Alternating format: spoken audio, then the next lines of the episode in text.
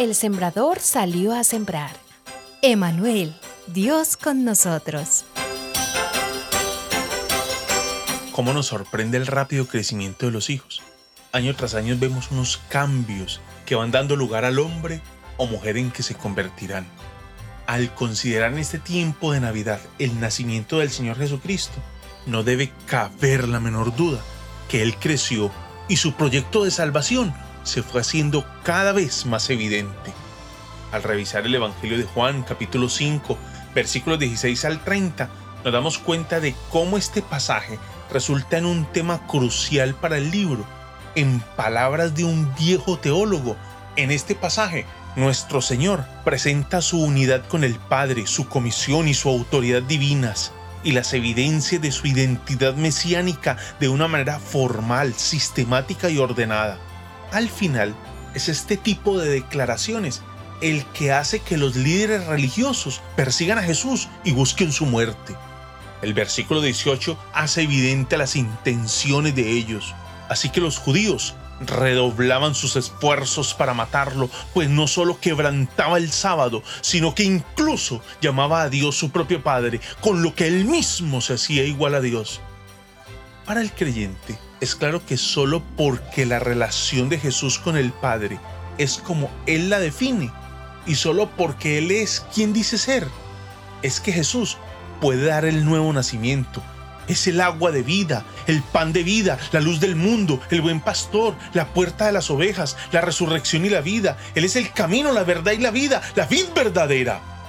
Todo esto descansa en la verdad de la unidad que el Hijo conserva con el Padre. Entonces Jesús afirmó, versículo 19, Ciertamente les aseguro que el Hijo no puede hacer nada por su propia cuenta, sino solamente lo que ve que su Padre hace porque cualquier cosa que hace el Padre, la hace también el Hijo, pues el Padre ama al Hijo y le muestra todo lo que hace. Sí, y aún cosas más grandes que ésta le mostrará, que los dejará a ustedes asombrados. El pasaje al que nos acercamos nos describe tres funciones de Cristo. Entre ellas nos dice que Jesucristo es el dador de la vida. Porque así como el Padre resucita a los muertos y les da vida, dice el versículo 21, así también el Hijo da vida a quienes a Él le place. De acuerdo a esto, nadie está plenamente vivo hasta que goza de una comunión con Jesucristo. Una vez el ser humano inicie su relación con Jesucristo, vive un cambio en su ser, sus relaciones personales, su ideal del trabajo y del deber y del placer y su relación con Dios. El que Jesús de vida también está relacionado con la eternidad, después que haya acabado su vida, se abre una vida incalculablemente más plena y maravillosa para la persona que ha aceptado a Jesucristo, mientras que para quien le ha rechazado, solo le espera la separación de Dios, que es la muerte eterna. También afirma el pasaje que Él es el que trae juicio. Versículo 22. Además, el Padre no juzga a nadie, sino que todo juicio lo ha delegado en el Hijo. Dios ha confiado todo juicio en Jesucristo, lo que quiere decir que el juicio de una persona depende de su reacción ante Jesús.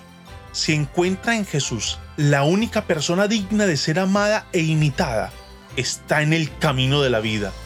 Pero si ve en Jesús a un enemigo, se ha condenado a sí misma. Y por último, el pasaje afirma que Jesucristo es el que recibe el honor. Versículo 23 para que todos honren al Hijo como lo honran a Él.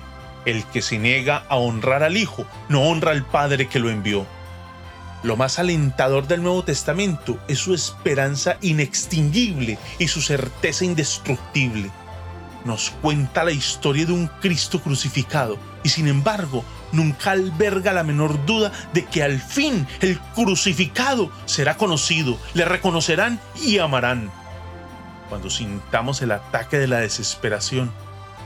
Haremos bien en recordar que la salvación de la humanidad es plan de Dios y que nada, al fin de cuentas, podrá hacer fracasar su voluntad. Dichoso es el que oye y retiene la semilla. La semilla del día. La semilla del día es una producción de Iglesia Presbiteriana Cumberland.